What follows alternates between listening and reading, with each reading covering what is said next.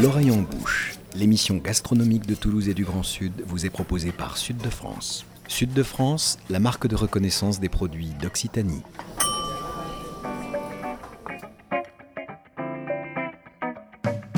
Bonjour et bienvenue dans l'oreille en bouche, l'émission gastronomique qui met Toulouse et le Grand Sud dans ses casseroles et dans vos oreilles.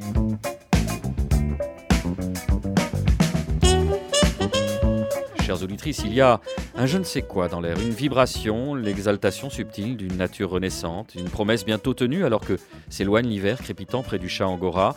Des rayons d'or dardés au bord des rideaux éclairent le panier de fruits posé sur la table près d'un flacon de vin d'Asti. Oui, cette impalpable sensation d'un imminent présage, d'un régal partagé, c'est, c'est, c'est le souffle d'un livreur à vélo pressé qui a failli vous faire chuter et tenu qu'il est de se rendre incontinent à quelque adresse du cœur de la ville rose afin de satisfaire le besoin impérieux d'un client affamé. Oui, chères auditrices, pour le printemps, on repassera. Ce je ne sais quoi dans l'air, c'est l'explosion des livraisons et partant la prolifération des dark kitchens, phénomène sur lequel nous allons nous pencher séance tenante en compagnie de notre invité Jean-Pierre Poulain, l'un des spécialistes en France en sociologie de l'alimentation. Jean-Pierre Poulain, bonjour, merci d'avoir accepté l'invitation de l'Orient Bouche. Bonjour. Vous serez flanqué aujourd'hui d'un trio de chroniqueurs aguerris. Laila Aouba, chef virevoltante, sera en duplex de la cité de Titeuf, à savoir Genève. Ah non, on me glisse dans l'oreillette qu'elle a posé son chinois et sa mandoline à Savigny-les-Beaunes. Michael Lecumberi, chef étal, sera notre hôte dans son restaurant fermé, le Rocher de la Vierge à Toulouse. Enfin, notre rédacteur en chef et remuant folliculaire, Nicolas Rivière, n'a pas chômé. Vous aurez le plaisir de découvrir pas moins de trois reportages in situ, emplis de bruit et d'odeur de cuisine évidemment. Alors Nicolas, ce mois de mars 2021 marque le triste anniversaire du confinement et quelques jours avant cela de la fermeture des bars et des restaurants, des lieux qui sont très chers aux Français et cette crise montre aussi que le modèle du restaurant évolue au fil du temps.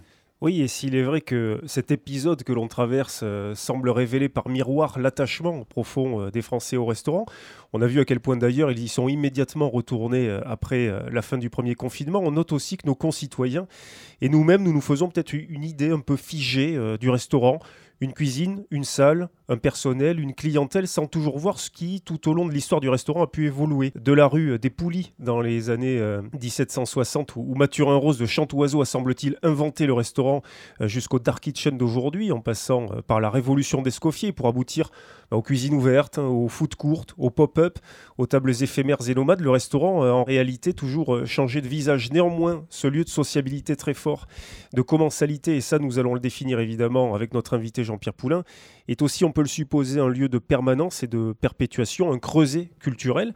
Alors justement, la crise actuelle est-elle en train de faire changer plus brutalement que de coutume les habitudes et les pratiques alimentaires et sociales des Français?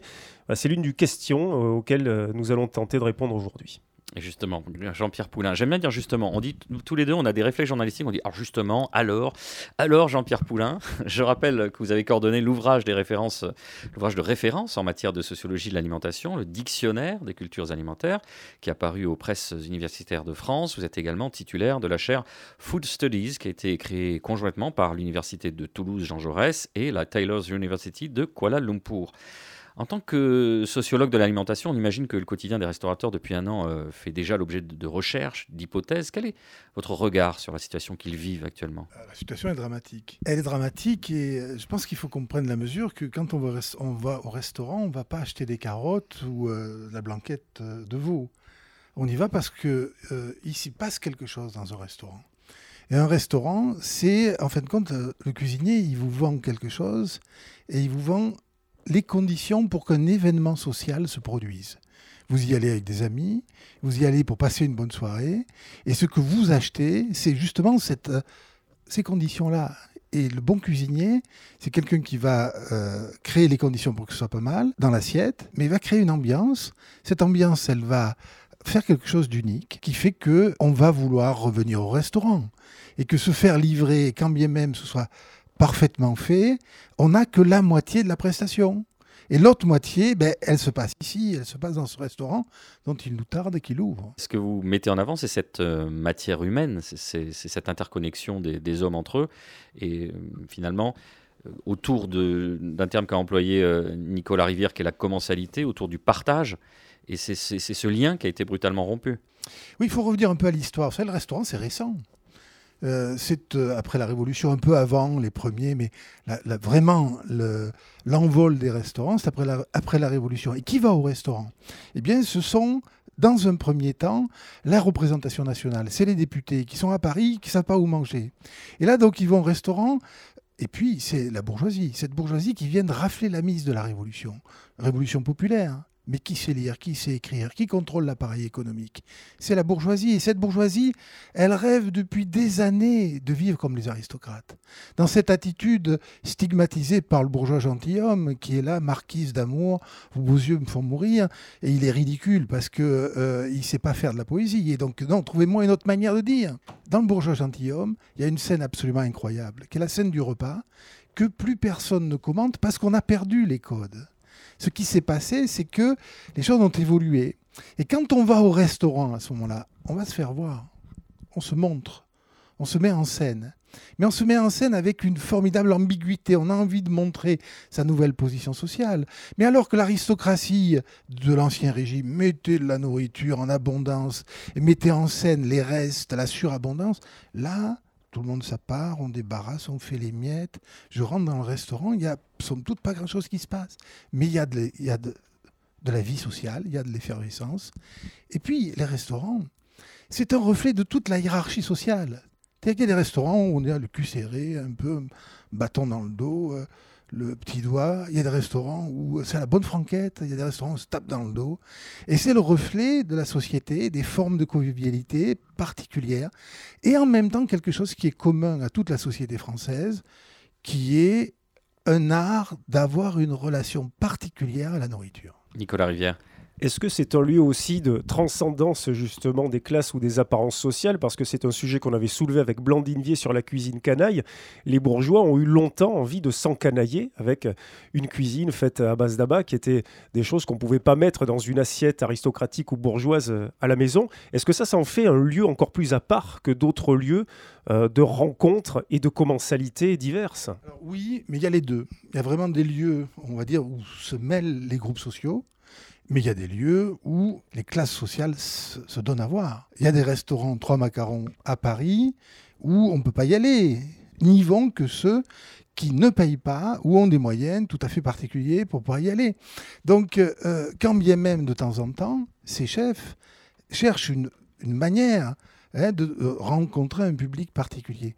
Donc oui, il y a des espaces où les groupes sociaux se rencontrent, mais il y a des, groupes, il y a des restaurants qui sont organisés selon des groupes sociaux particuliers. Allez, je vous propose qu'on aille faire un, petit tour du côté de la première enquête que vous avez euh, menée, Nicolas Rivière. On va tenter d'en savoir un peu plus sur ce que l'on appelle les dark kitchens, voire les ghost kitchens, bref, les restaurants sans salle pour accueillir les clients.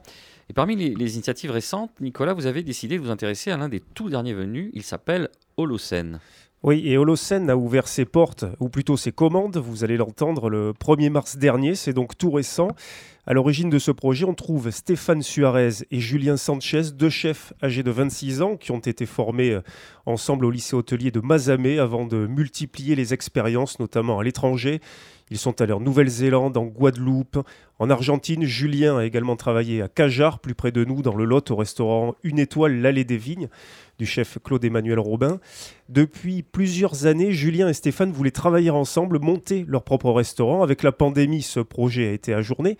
Mais plutôt que d'attendre indéfiniment un retour à la normale, ils ont décidé de se lancer dans le quartier des Minimes à Toulouse en proposant une offre de pain gourmand et de salade exclusivement emportée, évidemment, avec une exigence des produits 100% sud-ouest et une particularité pour l'instant, ils cuisinent dans leur appartement. On écoute tout de suite votre reportage. Restaurant Le Seine, bonjour. Angelina. Ouais. Allez, parfait. À quelle heure est-ce que vous voulez passer Allez, parfait, 10 minutes. 150 avenue des Minimes. Ouais, et vous avez un tout petit interphone euh, sur le côté. Vous sonnez, on, on descendra.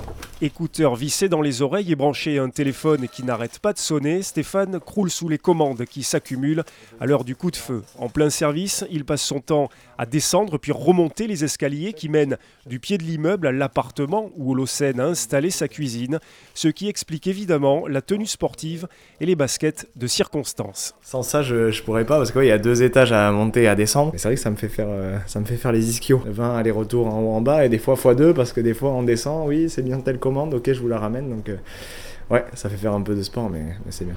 Voilà. Alors ça vous fait 19,90 du coup. Eh bien parfait, étonné. Merci. Merci beaucoup, on souhaite un bon appétit et bonne journée. Au revoir.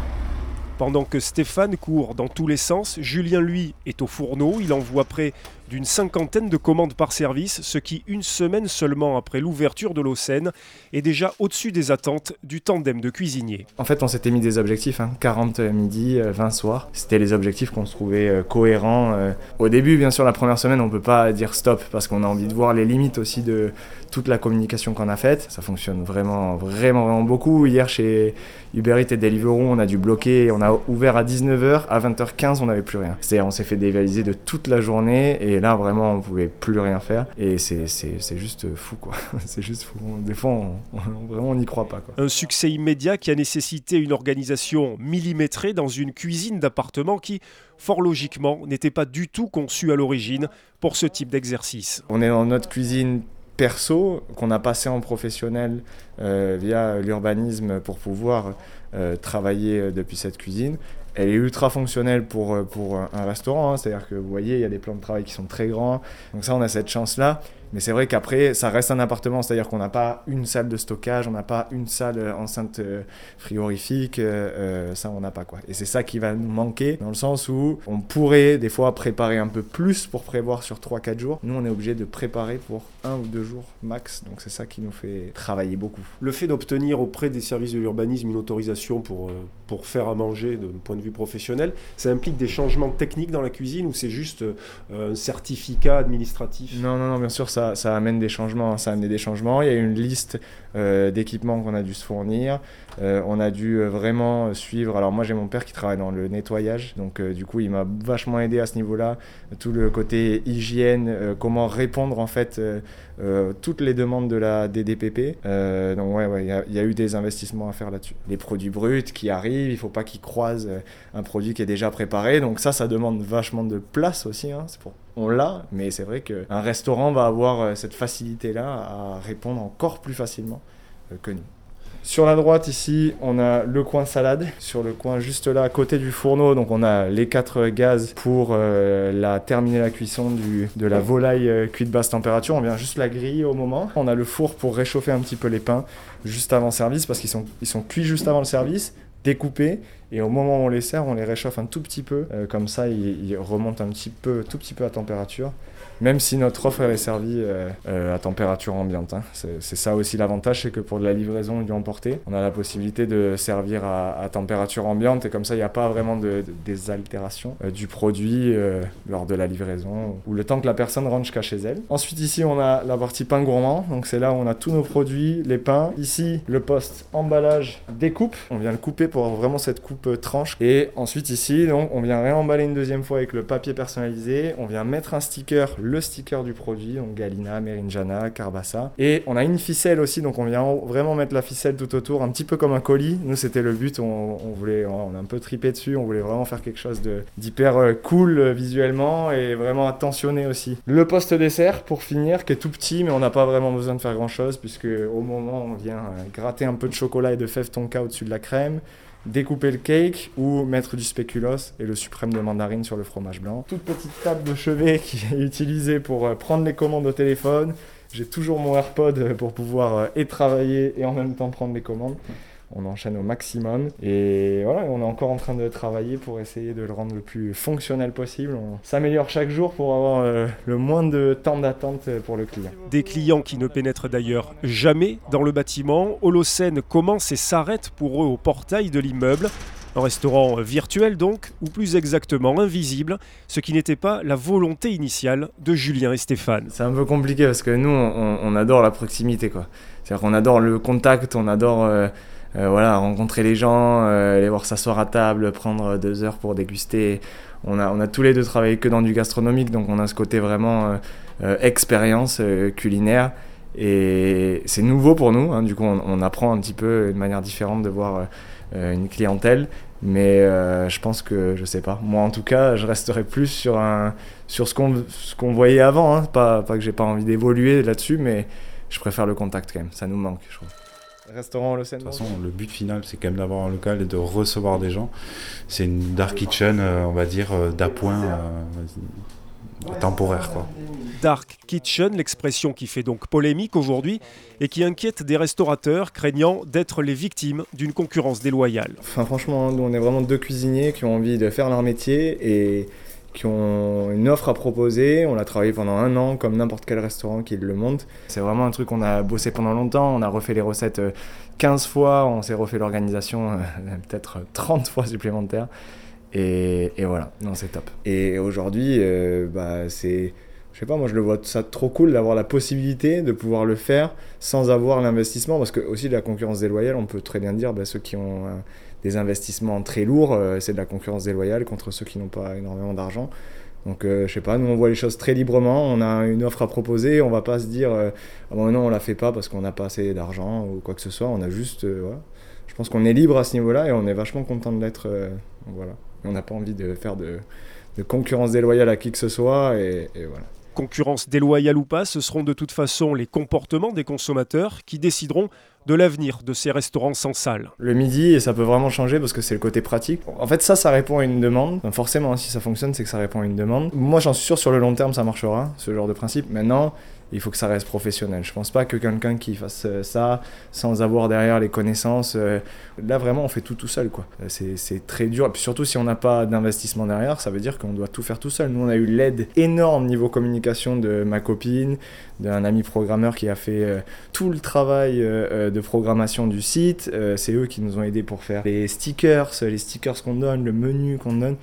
Tout le monde nous a vachement félicité là-dessus parce qu'ils trouvent ça vraiment trop top, mais c'est un travail monstre derrière. Si vous avez ça, ouais, ça peut marcher, mais c'est vrai que nous, sans ça, on, sait très bien qu'on n'aurait pas eu cette visibilité-là, c'est sûr. On dit, enfin, nous, on se dit des fois, tu peux faire le meilleur truc du monde, si personne ne sait, tu le mangeras tout seul. Hein. Et voilà d'ailleurs peut-être l'un des premiers enseignements de cette tendance autour des dark kitchens, la nécessité encore accrue pour les restaurateurs d'être omniprésents sur le net et les réseaux sociaux. Jean-Pierre Poulain, alors c'est une nouvelle façon de, faire la cuisine dans un lieu d'habitation, c'est une évolution logique, c'est un dévoiement, c'est autre chose? Euh, il y a quelques années, ça s'appelait traiteur. Hein. D'ailleurs, c'est un métier qui existait depuis très longtemps. Alors, il y a un petit espace qui est en train d'évoluer. Espace avec ces chefs qui euh, travaillent euh, de façon itinérante. Et moi, j'en rêvais depuis très longtemps. Je me disais, mais les chefs d'orchestre arrivent à se balader d'un orchestre à l'autre. Pourquoi les grands chefs, ou même grands ou, 1m60, ça peut marcher. Euh, pourquoi il ne ferait pas de temps en temps cette chose-là? Mais là, c'est autre chose qui se, dessine. C'est quelle est la place pour la livraison de, repas? Alors, télétravail, repas de midi, euh, bas de gamme, un boulevard. Un boulevard parce que va se redessiner la restauration collective dans quelques années et il y aura des acteurs qui vont travailler là-dessus. Quand on est sur le haut de gamme, je pense que ça a une vertu extraordinaire. Ça occupe les chefs qui s'emmerdent aujourd'hui. Et c'est très bien qu'ils fassent ça, parce que ça les occupe. Mais euh, on le disait tout à l'heure, un restaurant, c'est pas que ça. Alors si j'ai envie de rester à la maison parce que ça m'embête de prendre la voiture, parce qu'avec ma petite amie, je, voilà, on se fait livrer, c'est génial. Mais en fait, c'est un tout petit marché de la restauration. La restauration, j'attends autre chose. Et donc la salle, tout ce qui se joue, c'est quelque chose qui va, je l'espère, redémarrer comme il faut. Alors nous, les sociologues, on a assez de boulot avec le présent. Pour le futur, on le laisse aux, voyants extra-lucides ou alors aux prédictionnistes. On peut quand même raisonner un tout petit peu sur euh, ce qu'est le métier de restaurateur. C'est pas de faire à manger seulement. Voilà. De ce point de vue-là, ça me met en grande confiance par rapport au futur. Une réaction, Laïla, par rapport à ce que vient de dire euh, Jean-Pierre Poulain Oui, d'ailleurs, on ne dit pas dark restaurant, on dit dark kitchen. Le service n'existe plus, mais le service a été. Euh, c'est la tech qui a pris le dessus sur ça. Et donc, c'est les livreurs. Et comme ces deux jeunes chefs qui sont sur le local, et j'imagine que c'est très très bon, ils sont amenés à utiliser Uber Eats et Deliveroo. Je pense qu'on en parlera plus tard, mais il va y avoir un problème de toute manière à un moment donné sur l'éthique. Parce que le, dark kitchen, qui se font appeler maintenant même bright kitchen, parce qu'ils veulent pas rester dans l'image du dark web. Euh, on aura les dark stores d'ailleurs, où euh, les supermarchés vont utiliser aussi des entrepôts. Il y aura même plus besoin de payer un loyer faramineux. Donc, ce qui s'est passé sur un an de confinement et de crise, euh, certains restaurants qui n'ont jamais eu affaire à la livraison se sont rendus compte que ça marchait avec Uber Eats, Deliveroo, etc avec des produits qui sont pas forcément bien sourcés, mais quand on veut être éthique et utiliser par exemple des, des, euh, livreurs qui sont des salariés et non pas des auto-entrepreneurs qui n'ont pas de sécurité, etc., ben, on ne s'y retrouve pas. Donc ça, ça, peut aussi amener beaucoup de restaurants à investir dans des dark kitchens et continuer à avoir aussi un restaurant euh, enfin, euh, physique. Nicolas Rivière. Oui, il y a un chiffre. Sur les livraisons en France, elles ont augmenté ou elles auraient augmenté de 25% au cours de l'année 2020. C'est une étude qui a été donnée par euh, NPD Group qui réalise des enquêtes de marché, notamment euh, sur tout ce qui est restauration hors domicile. Jean-Pierre Poulain.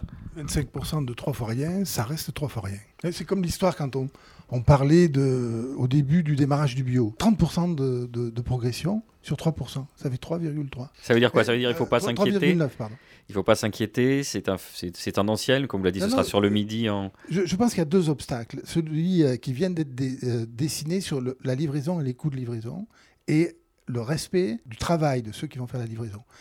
En Europe, c'est un vrai problème. Moi, je travaille en Asie beaucoup on n'est pas du tout dans les mêmes conditions. Uber, les, les livraisons, c'est devenu euh, là-bas quelque chose qui s'est développé. Ça a même été une, aubaine pendant cette période où les mecs perdaient leur boulot. Euh, ils ont récupéré cette affaire.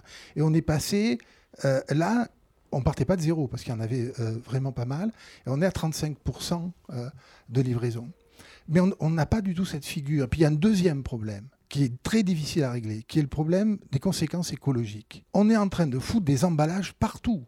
C'est quelque chose d'absolument incroyable. Donc euh, là-dessus, il y a alors c'est pas insoluble, mais ça suppose un travail considérable pour euh, régler cette question. On aura le loisir de l'aborder dans la deuxième partie de notre émission. Allez, on se fait une courte pause musicale avant de se retrouver pour d'autres reportages et analyses. À tout de suite.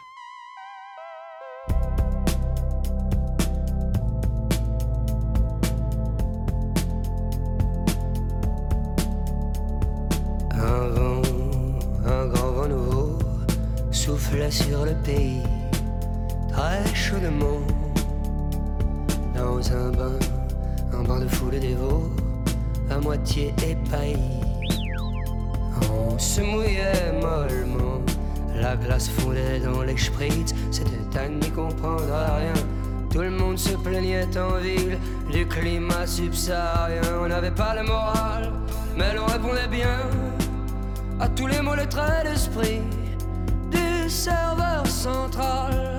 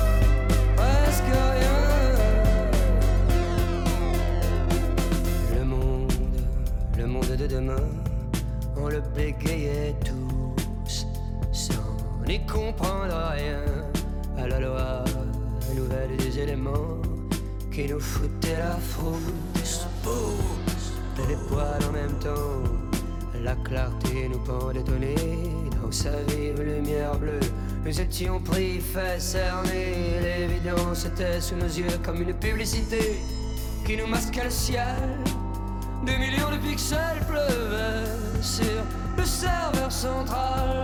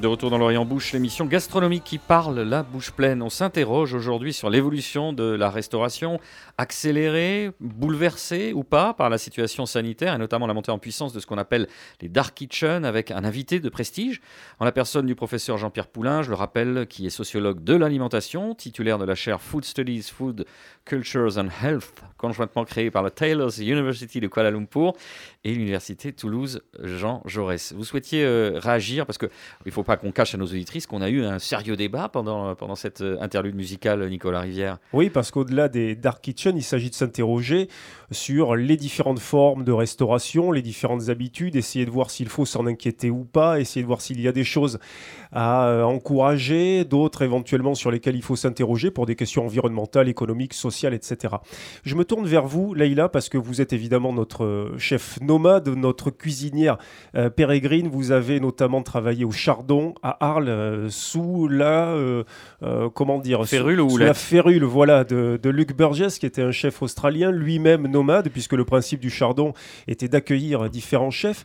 On sait que Luca Pronzato par exemple a, a créé We Are Ona qui est un, un restaurant qui n'a pas de lieu fixe, qui est un coup sur une plage au Portugal, dans une ancienne réserve d'eau en Suisse, sur un toit terrasse à Paris on sait aussi que Emmanuel Perraudin, qui vient des sciences sociales, a créé des événements fabuleux à Marseille autour d'événements éphémères, en particulier en soirée. C'était la série des dîners insolites. Voilà, cette façon de se réapproprier une autre forme de commensalité, de l'exporter, quel regard vous portez là-dessus? Je me tourne donc vers vous, Leïla, et puis ensuite vers Jean-Pierre Poulain. Alors c'est super intéressant ce qu'avait dit euh, Monsieur Poulain sur euh, l'expérience en fait du restaurant. Quand on est étranger par exemple et qu'on vient cuisiner dans un autre pays, il y a beaucoup de paramètres sociaux à prendre en compte au départ. Qu'est-ce que la clientèle attend? Parce qu'on peut faire des choses en fait qui correspondent à notre type de cuisine, mais il faut aussi essayer de le communiquer avec un langage qui est assez universel et commun pour pouvoir amener l'assiette de façon euh, non prétentieuse en fait. Donc c'est pour ça que le restaurant en soi c'est une expérience qui n'est pas juste la cuisine. D'ailleurs la cuisine n'est pas que la cuisine, c'est du nettoyage, c'est de l'organisation, c'est tous ces éléments-là, jusqu'à l'assiette, jusqu'au client, jusqu'à sa, table qui est propre et à son départ du restaurant, c'est une expérience unique qui n'aura pas lieu en fait dans une dark kitchen. Ça sera une expérience qui se retrouvera la dark kitchen ou bright kitchen ou peu importe le nom qu'ils vont utiliser pour le rendre plus agréable.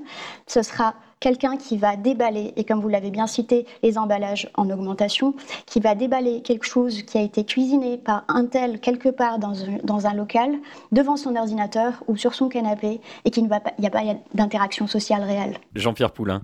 Vous savez, moi, mon père était traiteur. Donc je suis né dans ce milieu et, je connais la noblesse de ce métier. De ce métier. Euh, je sais combien c'est important, combien euh, livrer par exemple la poularde, le, le jour du 1er janvier euh, à certains euh, bons clients, etc. Il y a quelque chose qui se joue. Et mon père, allant se, habiller en cuisinier, allant se donner à voir jusque dans la salle à manger. C'est un métier, et ce métier, il peut évoluer, etc. Mais c'est pas un restaurateur. Un restaurateur, c'est un autre métier. Et alors, euh, l'idée qu'il y ait des chefs qui bougent, c'est quelque chose qui est à la naissance de l'histoire de la restauration. Antonin Carême, par exemple, c'est un cuisinier qui euh, euh, est cuisinier et traiteur. Il, euh, organise les grands repas à la cour de Russie. il se déplace. Il est en maison bourgeoise. Donc c'est une époque avec un type de clientèle. Donc qu'il y ait un espace autour du traiteur qui se redéfinisse, qui évolue, bien évidemment. Mais c'est pas parce que les restaurants sont fermés aujourd'hui qu'il faut imaginer que ces cuisines-là, ou cette activité va prendre cet espace.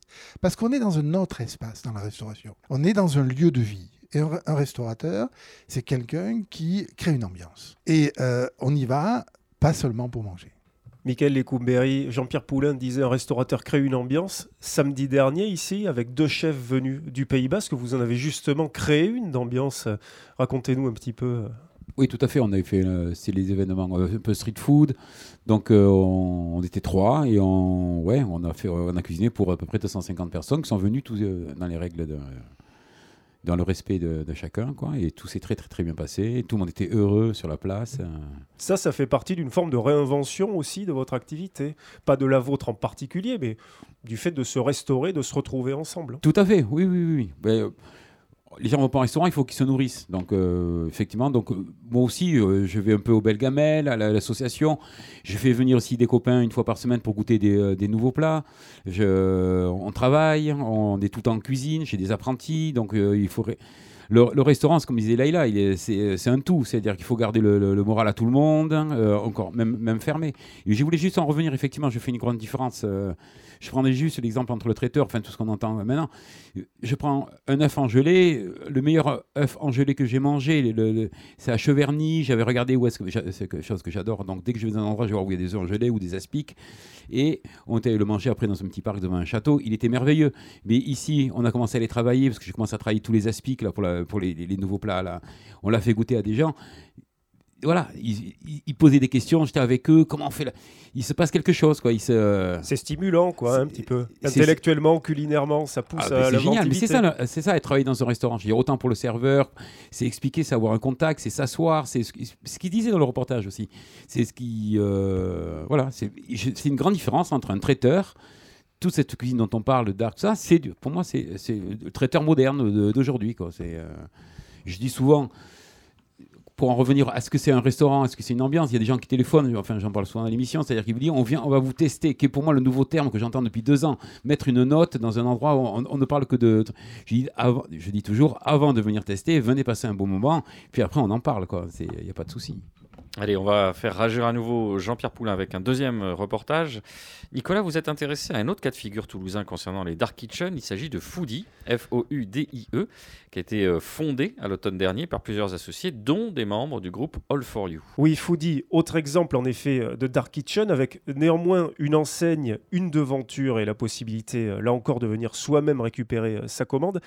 Foodie, en résumé, c'est une poignée d'associés, 150 mètres carrés euh, de locaux avec 10 employés, un service qui fonctionne 7 jours sur 7 et qui propose 8 marques en ligne avec du burger, du shawarma, de la poutine, je ne sais pas si vous connaissez ça, Jean-Pierre Poulain, on va vous l'expliquer, de la cuisine japonaise, etc etc. À l'heure actuelle, Foodie, c'est entre 100 et 200 commandes par jour avec un panier moyen de 25 euros. La cuisine est managée par Félix Fiorio, qui est coordinateur des opérations pour le groupe toulousain All for You. On l'écoute. On s'est rendu compte, euh, par nos expériences professionnelles, mais aussi de nos habitudes de consommateurs, que la livraison à domicile de repas euh, ben, prenait de l'ampleur et qu'on se faisait de plus en plus livrer de repas et, que la livraison de repas était complémentaire en fait d'une expérience en restauration où le projet, enfin, on se faisait déjà euh, livrer avant, de, avant le confinement. Donc, quand les restaurants étaient ouverts, ça n'empêche que ben, le dimanche, on avait envie de manger, de se faire livrer dimanche soir, se faire livrer un truc parce qu'on n'a pas envie de cuisiner ou même d'autres soirs de la semaine. Donc, on savait que euh, c'était la livraison était quelque chose d'important. Pourquoi ne pas créer quelque chose de 100% livraison et à emporter? Euh, chose qui existait euh, déjà avec euh, par exemple les camions à pizza. Enfin, on n'a on pas inventé, euh, on n'a pas inventé l'eau chaude. Avec nos expériences professionnelles, on s'est dit, ben, il est possible de créer plusieurs environnements culinaires euh, tout en étant bon euh, et et de- d'avoir des choses bien distinctes sur les plateformes de livraison euh, afin de pas trop perdre non plus le, consommateur qui à l'époque du lancement des Dark Kitchen où c'était pas très connu, on peut vite se dire bah, ils font de tout et du n'importe quoi. Ils sont bons, ils font beaucoup de choses mais ils sont bons nulle part. Donc nous c'était vraiment ça qu'on voulait absolument pas avoir et également avoir l'image de quelque chose de sale, de sous-sol. Euh, c'est pour ça qu'on a choisi ce local euh, qui est très éclairé avec des, fenêtres euh, où le- les clients viennent chercher pour le remporter. Les clients peuvent venir chercher directement dans la cuisine leur, plat. Donc voilà, on voulait vraiment casser les codes en fait de la dark kitchen. et, puis se coller au marché actuel. On pense sincèrement que c'est quelque chose qui va, rester. C'est uniquement une offre complémentaire et qui vient plutôt, selon moi, remplacer aller faire les courses et cuisiner chez soi. C'est intéressant cette façon qu'il a finalement de, prendre les critiques qui peuvent euh, en amont et de, les traiter en disant voilà, euh, ça peut être perçu comme sale. Vous, le disiez tout à l'heure, Laila, euh, Dark Kitchen contre Bright Ki- Ki- Kitchen. Ils se justifient, ils font plein de choses, mais est-ce qu'ils les font bien? Alors, Justement, Jean-Pierre Poulain, sept concepts, euh, vous l'avez dit tout à l'heure, Nicolas, du burger, du shawarma, du japonais, de la poutine, c'est Bien évidemment si on choisit de faire de la cuisine euh, d'un peu partout, il n'y a pas de problème particulier avec ça. hein.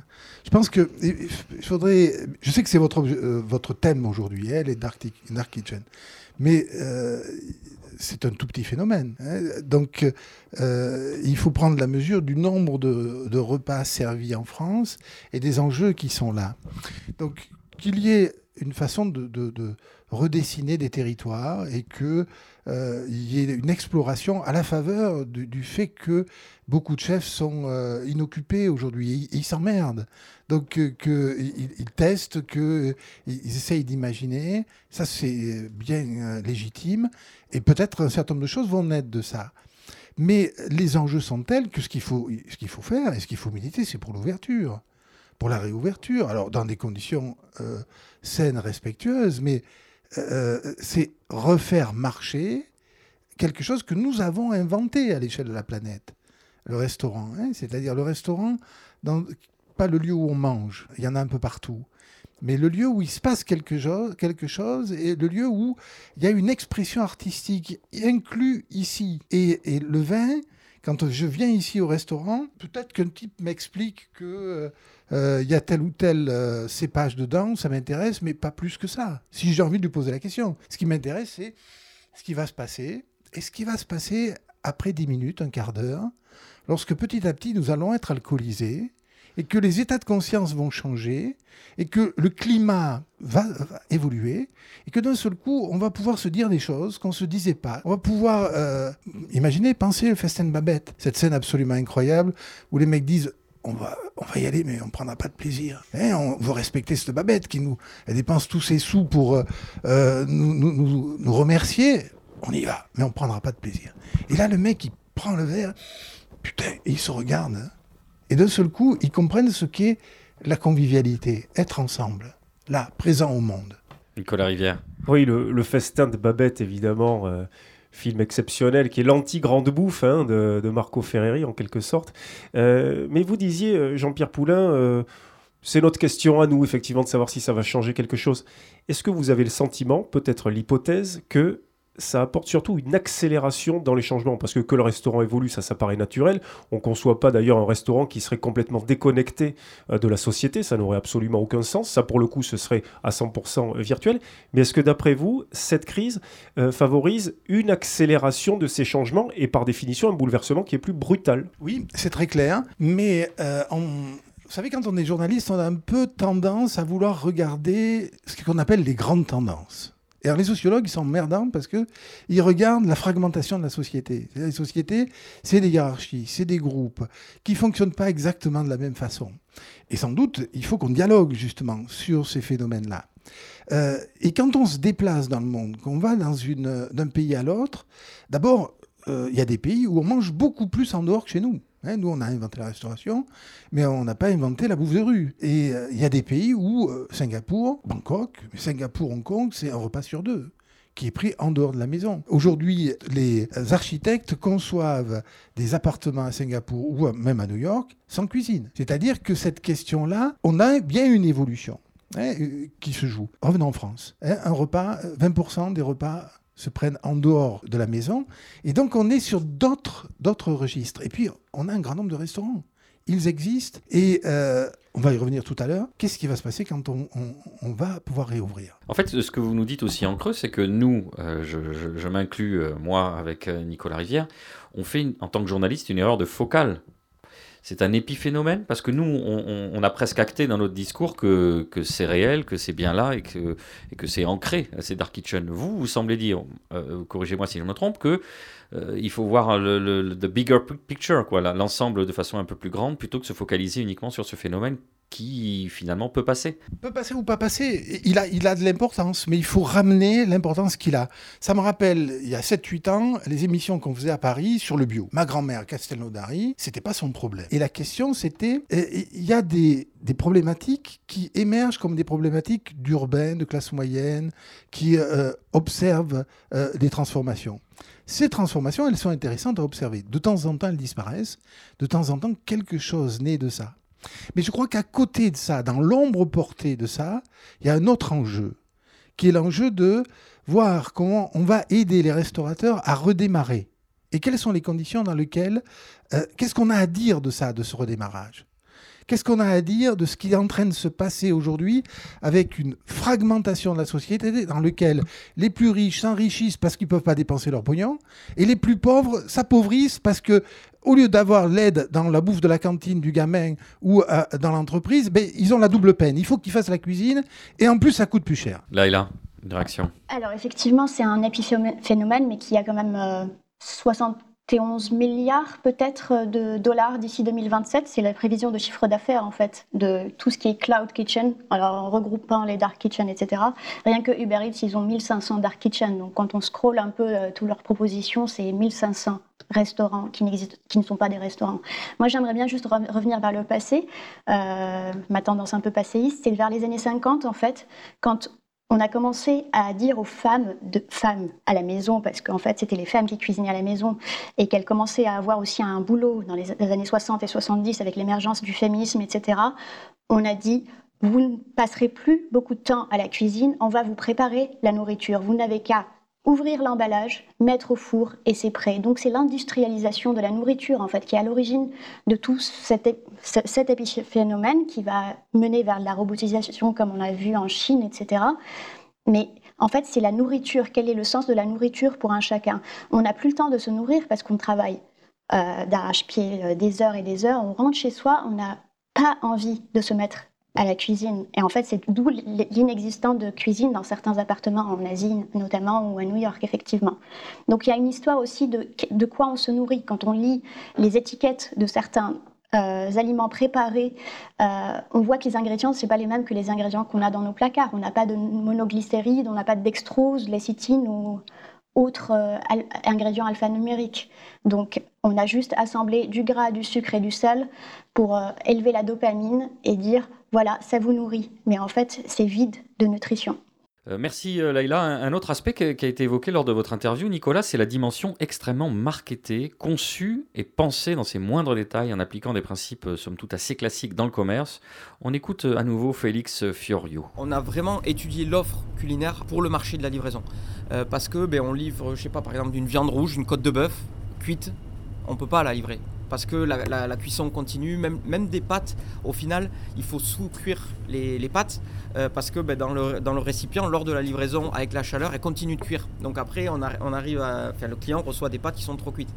Donc c'est pour ça qu'on a vraiment pensé toute notre carte pour de la livraison, pour que quand le client reçoive la, commande, elle soit chaude, euh, goûtue, que ce soit emballé comme quand c'est parti de, la cuisine en fait. Donc tout a été étudié pour, euh, ben, pour que ce soit le, plus facile en fait d'envoyer. Donc ça fonctionne à- c'est assez similaire à une cuisine de restaurant traditionnel où il y a un poste chaud, un poste froid, un poste d'entrée et un poste d'envoi qui est le poste du chef. Euh, seulement ici, on a, essayé de créer une ligne, de production où euh, ben, chaque, euh, chaque commande en fait euh, pa- passe dans les mains euh, de tous les, de tous les employés et chaque employé a une, valeur ajoutée sur, euh, la commande. Donc on s'est inspiré de, notre expérience de restauration traditionnelle mais aussi de l'expérience de restauration fast-food type McDonald's qui euh, ont été les premiers à créer une cuisine euh, enfin, qui pour envoyer euh, le nombre de repas qu'ils envoient est, est exceptionnel. Alors est-ce que le champ des possibles est réduit du fait de la livraison qui contraint euh, à une carte plus sommaire, notamment euh, sur le plan de la gestion du chaud? Jean-Pierre Poulain? Pour la côte de bœuf, c'est le Pérou, hein parce qu'il faut la laisser se reposer autant de temps qu'elle a cuit. Donc c'est absolument génial. On a 20 minutes tranquille pour pouvoir livrer où on veut. Euh, donc euh, tout va bien. Plus sérieusement, Jean-Pierre Poulain, est-ce que ça peut faire évoluer aussi ce que l'on mange et par définition faire un tort éventuellement à un répertoire sur lequel évidemment en France on est très arc-bouté, très fier, gastronomique bien évidemment j'entends. Euh, voilà, au-delà, des, des, des- des conséquences encore une fois économiques, sociales, sociologiques, est-ce que tout simplement culinairement, là encore, euh, il n'y a pas un pied dans la porte? Il y a plein de plats qui se prêtent à ça. Il y a, plein de plats qui vont se prêter à, à- à cassoulet. Euh, Il y a moyen de le réchauffer plusieurs fois, il sera encore meilleur. Euh, le, les daubes, euh, y donc il n'y a pas de souci. Euh, les traiteurs avaient des registres, nos cuisiniers d'aujourd'hui vont euh, le faire vivre, ce registre, le faire évoluer. Donc il y, a- il y a la possibilité de... Alors est-ce que ça va, faire ça va changer la cuisine française? Wow, Probablement pas tout de suite en tout cas. Non, mais c'est un aspect culturel intéressant. Pourquoi Foodie, par exemple, ne fait pas du cassoulet, euh, de la daube Ça laisse la place à d'autres. Ouais, effectivement, qui ne se sont pas encore euh, lancés. Parce que le cassoulet, a priori, il faudrait le commander donc 7 jours. Ah non, si l'on croit la recette Le, le de votre cassoulet à pays, Toulouse, il y, a- il y un marché du cassoulet à Toulouse livré. Où que les gens vont chercher.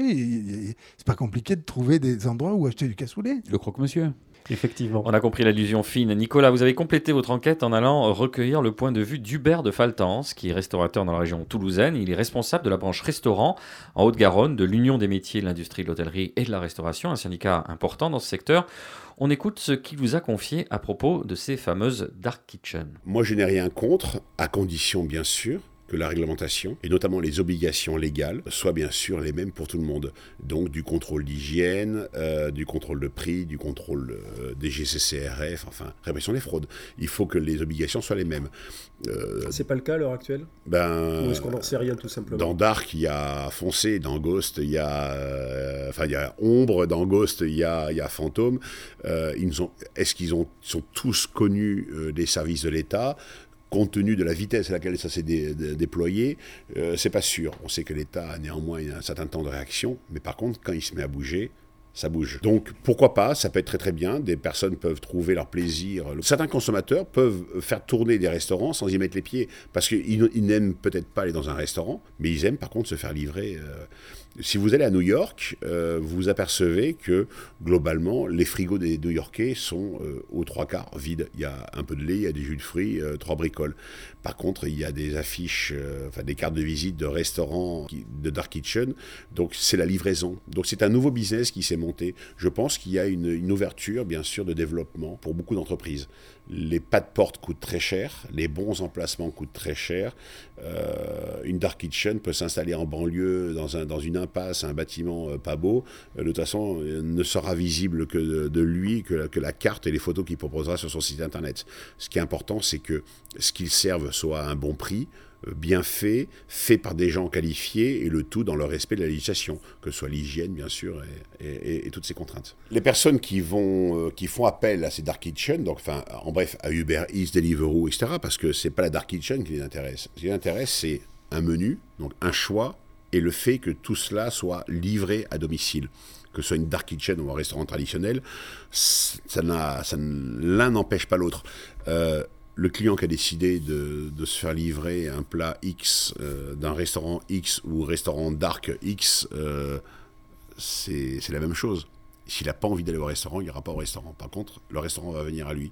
Donc la Dark Kitchen est une réponse économique à un, coût prohibitif de, pas de porte, etc., euh, de personnel, de, salle de réception, euh, comme un restaurant traditionnel en centre-ville.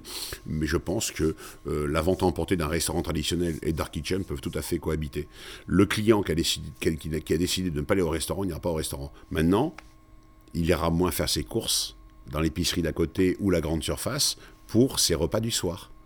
Finalement, c'est peut-être l'activité épicerie euh, qui risque d'en de- de- d'en pâtir. Alors, C'est intéressant ce point de vue. euh, la- le concurrent, celui qui risque d'en pâtir, c'est pas les autres restaurants, ce serait euh, les épiceries.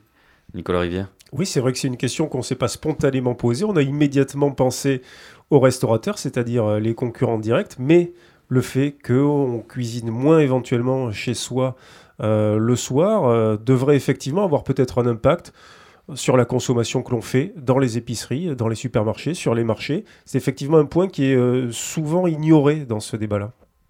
On verra si c'est là encore un épiphénomène ou une tendance de fond. Hubert de Faltance a également assisté avec vous, Nicolas, sur le rôle, on l'a évoqué euh, au début de cette émission, que jouent les plateformes de livraison dans les changements à l'œuvre euh, dans la restauration et ses pratiques. On l'écoute. La plus grande valeur ajoutée de la prestation est captée par euh, ces grands groupes financiers euh, que sont Uber Eats, Deliveroo, etc.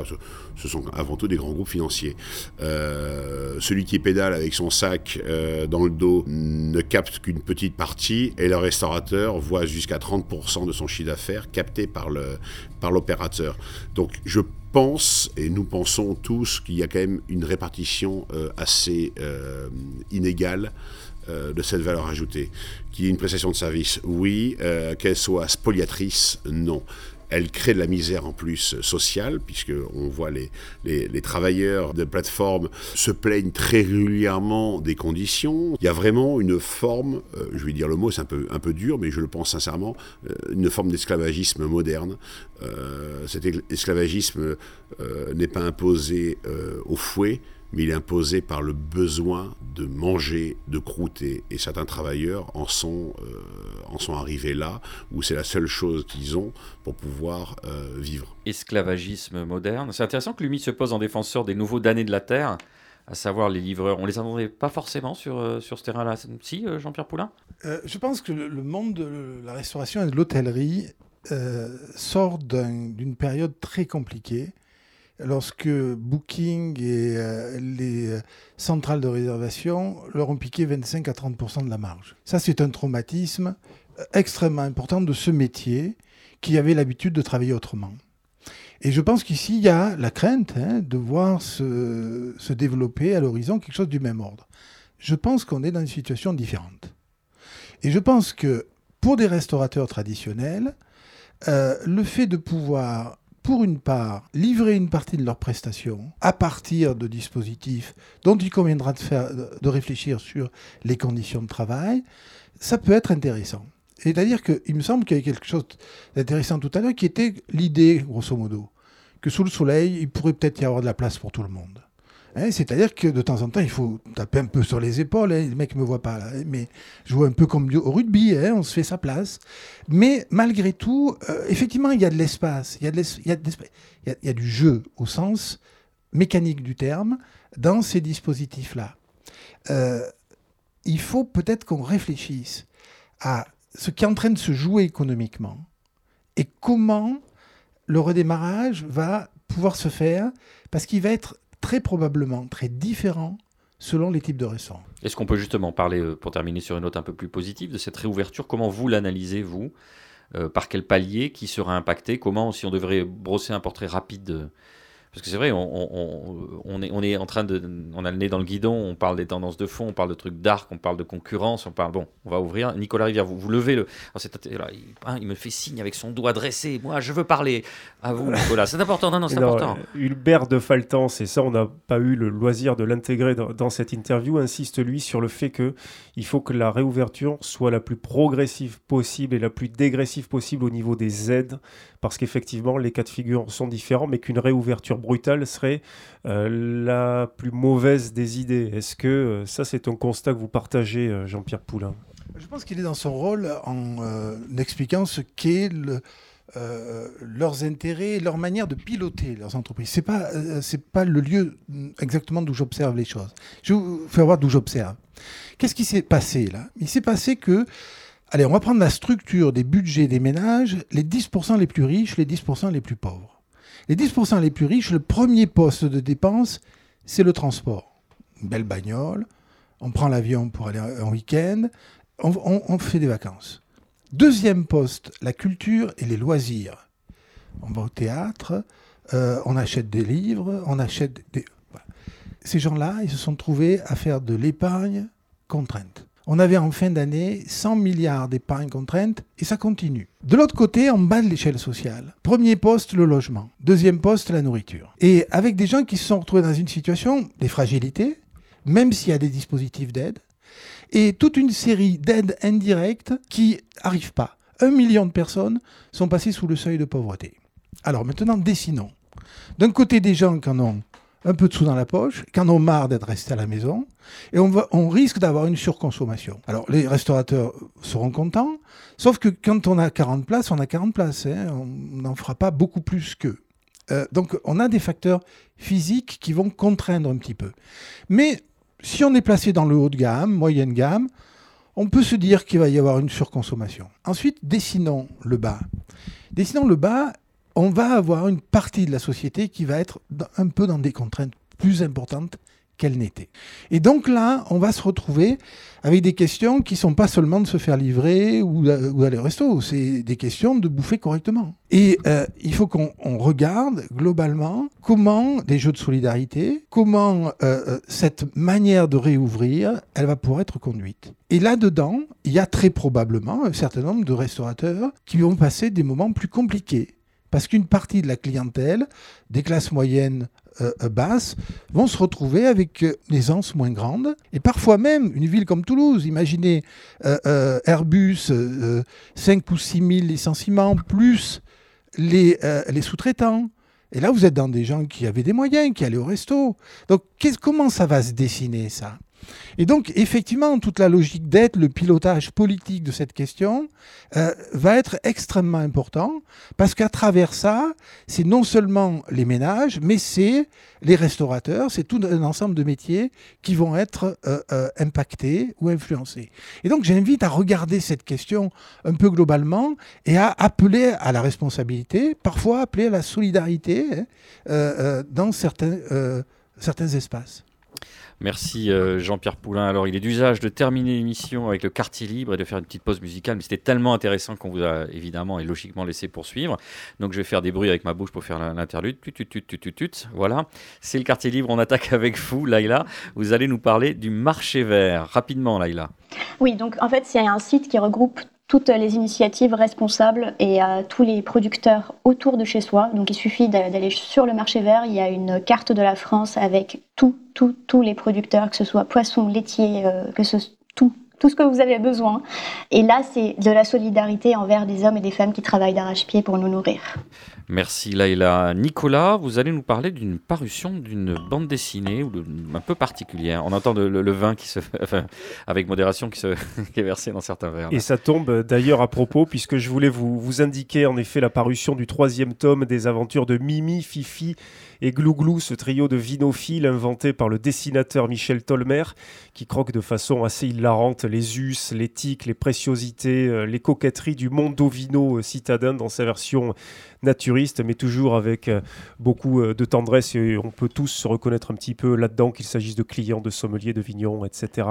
Mais en marge de, cette parution, comme de coutume aux éditions de l'Épure d'ailleurs, de ce troisième tome de Mimi, Fifi et Glouglou, je vous invite, si vous aimez l'art et la manière, tolmérienne à aller fureter sur le site Google qui a été fondé par euh, Sylvie Augereau autour de Philippe Queneau et de Michel Tolmer il y a une dizaine d'années, euh, où vous pourrez retrouver à l'onglet boutique de nombreuses affiches réalisées euh, par Michel Tolmer, parce que si tout le monde connaît, tout le monde ou presque connaît la fameuse affiche Épauler jeté, apprenez le geste qui sauve les vignerons, Michel Tolmer en a réalisé beaucoup d'autres, quelques raretés du milieu des années 2000 par exemple, conçues pour les caves 41 à Nîmes au moment de la Pentecôte taurine, et puis aussi des petites pièces comme des portefeuilles tel celui intitulé Le Jazz et le Jaja, six magnifiques cartes postales à offrir à vos amis euh, mélomanes et amateurs de vin. Et à ce titre, on adresse un clin d'œil à nos confrères de Radio Vino qui, dans leur Plop Club animé par le regretté Sébastien Demorand, avaient d'ailleurs consacré une émission au jazz et au, Jaja euh, depuis la cave en vrac à Paris. Dernier détail pour les amateurs, et je sais que Boris Georgelin, vous allez vous y intéresser. Vous trouverez aussi sur Google une affiche signée par Jacques de Loustal, illustrateur émérite s'il en est, et qui a d'ailleurs à plusieurs reprises dans sa carrière dessiné de splendides étiquettes de vin. Merci Nicolas. Jean-Pierre Poulain, vous sacrifiez à ce rituel que vous découvrez, donc du quartier libre. Un coup de gueule, un coup de cœur, une envie à faire partager et je le rappelle, le micro près du menton. Ce matin, je, suis tombé sur une affiche c'était une cuisinière. Et le slogan, je ne l'ai pas complètement en tête, mais c'était solidarité avec les restaurateurs. Et, je pense que c'est ce coup de cœur que j'aimerais mettre, euh, mettre en avant. Et solidarité avec les restaurateurs, bien sûr, il y a des hommes, et ça m'intéresse de, de, les aider. Mais c'est plus que ça. Euh, c'est une part de la culture française, dans sa diversité, dans ses différentes formes. Et c'est ça qu'il nous faut soutenir. C'est de pouvoir y aller, de faire en sorte qu'ils puissent continuer à en vivre, et puis qu'ils continuent à nous étonner, à, nous servir des bons vins, à nous faire euh, des nouveaux plats, etc. Et qu'on se retrouve ici. Merci Jean-Pierre Poulain. Dernier quartier libre, c'est celui de Michael Lecombéry avec euh, un ouvrage que vous souhaitiez mettre en avant. Juste, juste, une petite réaction. Chez les restaurateurs, on est quand même, je, vais, peut-être me faire taper dessus, mais on est, on est quand même aidé. Je, euh, je parle en tant que restaurateur on a des aides, tous nos salariés sont, euh, euh, ont leur salaire à 100%, Et moi, je dis, ça fait maintenant depuis le mois d'octobre, on, en profite vraiment, nous, toute mon équipe, mes apprentis, on est là deux à trois jours par semaine, on bosse ensemble, on prend plaisir, on fait des bouillons, on clarifie, on fait ce qu'on aime. Et c'est important. Et des gelés, des aspics, la, et la seule chose qui nous manque, et c'était la première fois que, quand vous êtes arrivé, c'est moi, c'est la, salle qui est pleine, c'est papoter, c'est aller, voir les gens à la fin ou les gens qui nous viennent. C'est ça qui manque. Donc, ça, je pense que ça devrait bien se passer quand ça va rouvrir. On a eu un premier exemple l'année dernière au mois de juin quand on a, rouvert. Ça n'a pas des amplis, tous les gens étaient heureux avec la banane, ça a duré jusqu'au mois d'octobre. Donc moi j'ai confiance quand ça va rouvrir. Après, effectivement, je suis impatient de voir, hein, de papoter avec les gens que j'adore, qui viennent manger et entendre les bruits des verres. Et euh, mon petit quartier, euh, je crois que Nicolas m'a déjà quartier parlé. ivre. Ivre, ivre. Non, pas du tout.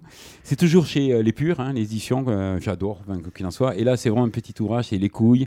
C'est euh, 10 recettes de, de couilles, des précieuses. des, Il y, a une- il y a une que j'adore, parce que je fais un qui reprend à peu près le- la, la façon dont je fais les cervelles d'agneau, que, que tu connais, Nicolas. Donc c'est juste un, c'est un chromeski, on panne des, des couilles, ben, hein, des- et ensuite, on fait juste une petite mayonnaise avec du citron, un petit, une purée de, tomates. Et, euh, et c'est c'est un régal. Et c'est un régal. Ça, ça permet de faire passer, on mange des couilles. quoi. Euh, C'est agréable.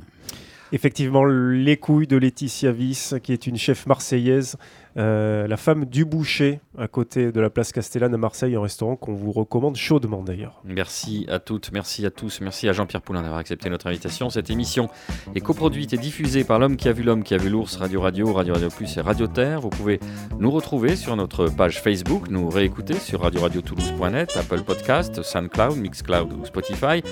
Sans oublier Instagram, dont les rênes ont été confiées à notre ludion décérébré Nicolas Rivière qui s'est fixé un objectif inatteint,gible 1000 abonnés. Chers auditrices, je fais appel à votre humanité. Aidez-le, il n'endort plus, néglige ses obligations de bon citoyen. Sarbarbe Acajou est en jachère. Son regard est devenu fuyant, voire torve. Sa mise est dépoitraillée comme un vulgaire BHL. Bref, je compte sur vous. Je vous rappelle enfin cette citation de Bertolt Brecht L'homme est bon, mais le veau est meilleur. Rendez-vous dans 15 jours et d'ici là, portez-vous mieux.